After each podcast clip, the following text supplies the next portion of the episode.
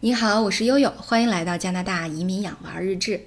多伦多的夏天还是很惬意的，气候十分的凉爽，再加上日落又晚，那么每天在午餐以后到九点半，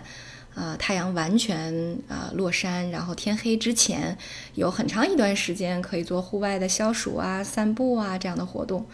所以每天晚上呢，我们都要依着奥斯卡的意思，去附近的一个小公园打卡啊，因为它每天晚上都有一个重要的活动，就是去观鸟。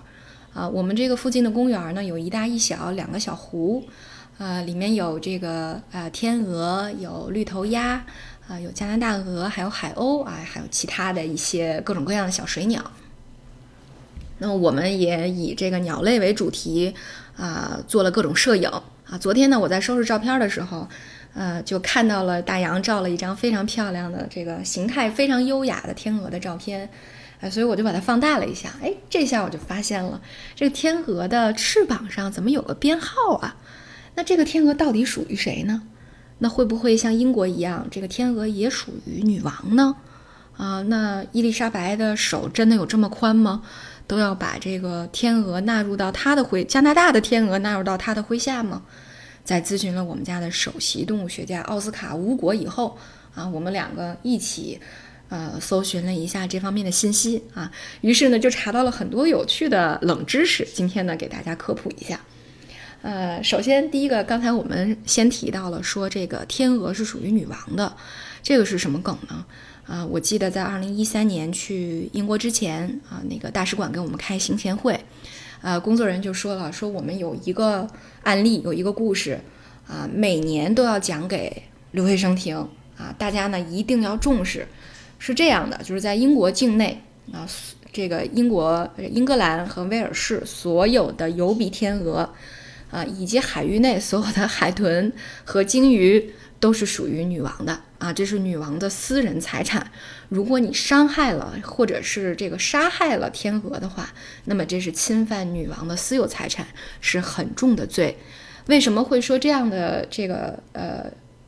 这个规定呢？是因为曾经有一个中国的留学生在伦敦的一个公园里面，呃逮了一只天鹅烤着吃，结果就呃被附近的围观群众给举报了。啊，当时可能也是经过了斡旋，没有治他这么重的罪啊。但是当时马上就遣返回国了，所以这是一个，嗯，当时影响特别不好的一个案例。所以每年呢都会讲给留学生听。哎，这就有意思了。那么为什么，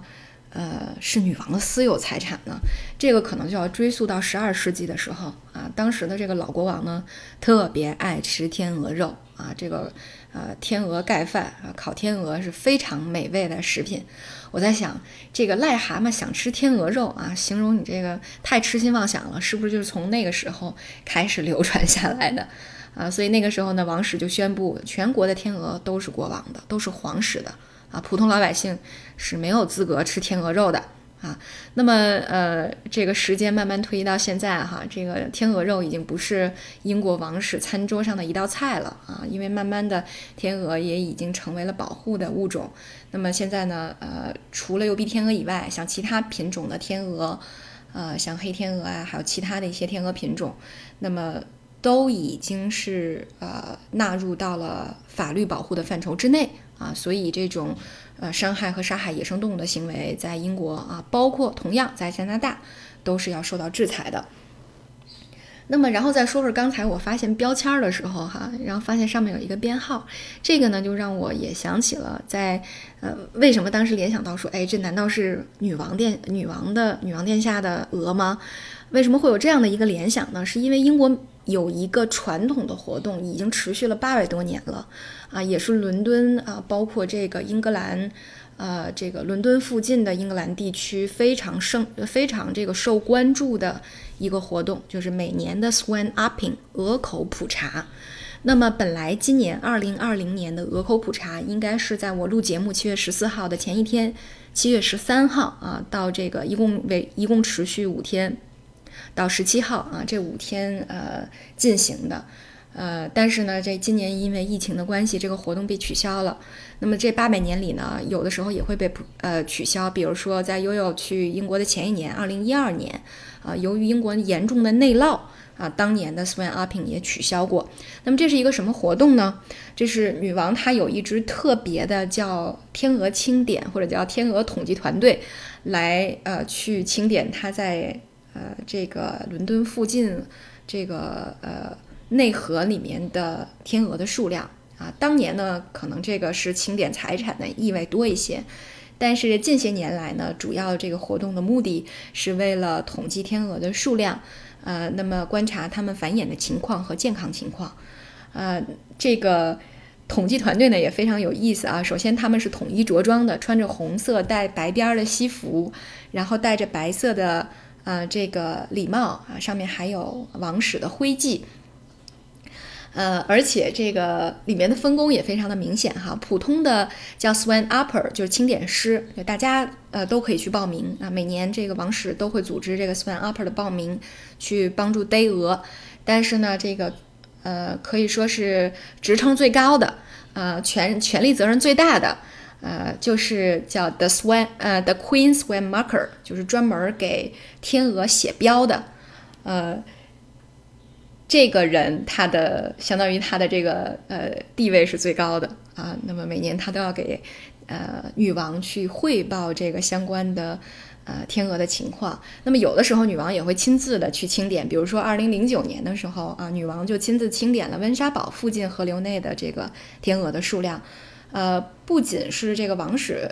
呃喜欢这个活动，实际上呃在伦敦的小朋友们一年一度这个 Swan Upper。呃，Swan Up Upping 也是一个盛事，呃，对于小朋友来说，呃，小朋友们来说，这个特别难得能够就近去参观这些，呃，优雅美丽的生物哈，所以，呃，悠悠当年还曾经计划着带奥斯卡去，后来因为写论文没能成行，也很遗憾。呃，这个鹅口普茶，如果大家夏天的时候到这个英国啊，一定不要错过，还是非常有趣的。当然呢，加拿大也是一样。那么加拿大到夏天的时候啊，因为天鹅是一种候鸟，那么呃，加拿大安大略省啊，包括多伦多 （Burlington），这个都是天鹅迁徙的这个路线。那么能够在呃附近的河里或者是湖里，能够看到很多北美的啊这个黑嘴天鹅啊。我们呢刚才说的这个拍的照片里面的这个主角，就是呃北美特产的黑嘴天鹅，呃。这个打第一天呢，呃，奥斯卡就说了，说妈妈快来看，这个是黑嘴天鹅，这个不是油鼻天鹅。所以在最早我问奥斯卡，我说奥斯卡，你说这些天鹅是不是也属于女王呢？奥斯卡当时就说，说我觉得应该不属于哈，虽然我也不是很确定，因为呢，这个只有油比天鹅是女王的，而这个黑嘴天鹅英国没有，我觉得他们应该管不了这么宽吧，啊，所以黑嘴天鹅是。北美特有的这种大型鸟类啊，或者说它是最大的北美的鸟类，它的体长能够平均在一米五左右，呃，那么最大的公鹅能够达到一米八，体重能够达到十二公斤。大家看看，小珍珠比一只鹅也重不了两斤了啊，所以你大家可以想想有多大。那么。其实呢，在两百年前呢，黑这个黑嘴天鹅在北美的数量还是非常多的。但是也是因为随着欧洲移民的到来，呃呃，对于这个天鹅肉的这个鲫鱼啊，对于这个羽毛的，还有这个鹅脚的这个皮肤做皮包，也是一个非常好的材质。所以由于这些商业用途，呃，北美的黑嘴天鹅。也历经过大量减少的这么一个阶段，甚至在一八八六年的时候，安省的这个黑嘴天鹅就绝迹了。啊，那么为什么现在又出现了呢？是在一九八二年，就是悠悠出生的那一年的时候。呃，这个已经退休的当时的自然环境部的部长开始了一个叫“黑嘴天鹅再引进工程”，呃，这个设立了相关的法律去保护黑嘴天鹅，而且会主动的在呃安省做一些天鹅蛋的孵化和哺育啊，然后在这个放归呃自然环境啊，这个野化，随着这些呃相关的一些工作，呃，这个努力的时间越来越长，所以到了今天。安省这个野的黑嘴黑黑嘴天鹅的数量呢，已经超过了八百多只啊，所以基本上大家，呃，在夏天的时候，像安大略的一些，嗯，多伦多在北边吧，多伦多在北边的有一些小湖，呃，完全就被天鹅承包了。啊，就变成了名副其实的天鹅湖，也是夏天安大略难得的呃旅游景点啊，只有夏天才有。那么像我们附近有一个小城叫 Stratford，Stratford 也是用莎士比亚出生地的名字来命名的啊，还是挺英式的一个小城。在夏天的时候，他们还会举行叫天鹅游行的活动啊，天鹅游行的活动也是小朋友很喜欢啊，小朋友在两边夹道欢迎，中间有二十来只天鹅。啊，然后这个这个昂首挺胸的，然后在中间来回乱走啊，大家一团和乐。所以实际上在夏天的时候呢，嗯，观天鹅也是一个非常重要的、非常难得的一个机会。呃，说起来，加拿大对天鹅的保护呢？一方面确实啊，因为你像咱们中国，比如说跟哪个国家啊成为友好邻邦，有一个非常重要的标志，就是我们啊可以这个出租大熊猫，对吧？那么送熊猫。那么对于英国来说呢，呃，他对他的呃英联邦国家啊，或者是其他的国家建立友好的时候，他们喜欢送天鹅啊。所以呢，这个最早英国的政府，呃，英国的皇室呢，也是给加拿大政府送过天鹅的。于是渥太华的这个，呃，这个。呃，首府的这个湖里面啊，也就给天鹅安了家。那么相关的法律的呃这个建设呢，也是逐年完善。比如说，呃，除了安省啊，你像加拿大东呃加拿大西边的 A.B 省阿尔伯塔省，去年就出了一个特别大的事儿，就是有一个小男孩儿，哎，也也也不是小男孩了，半大小子了。这个，哎，真是熊孩子各有不同啊。呃，往这个湖里的天鹅妈妈和宝宝的身上射烟花。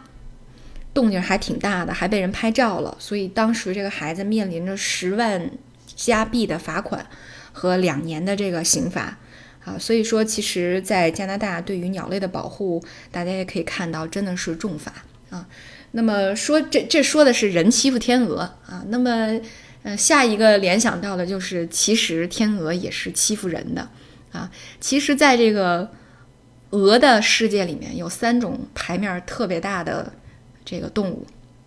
啊，分别就是英国的天鹅啊，咱们国内的大白鹅和这个加拿大的加拿大鹅。但是这时候奥斯卡又有话要说了，呃，经常会说说妈妈，你说的不对啊，因为加拿大鹅，呃，是实际上叫加拿大雁，对吧？但是 anyway，呃，我们就先把它统计到呃鹅圈里来吧。那么，呃，在英国的时候啊，非常呃有名的，对，其实对于很多去英国的旅游者，可能也大家比较熟知，就是在剑桥大学的剑河里面的，呃，这个鹅爸啊，有一个鹅爸叫 Ace Baby，啊，他呢和他爸爸和他爷爷啊，这个三代这个大鹅呢，建立了他们在呃剑河上的威信和统治地位啊，基本上是呃见人咬人，见鹅咬鹅这么一个状态。啊，那么，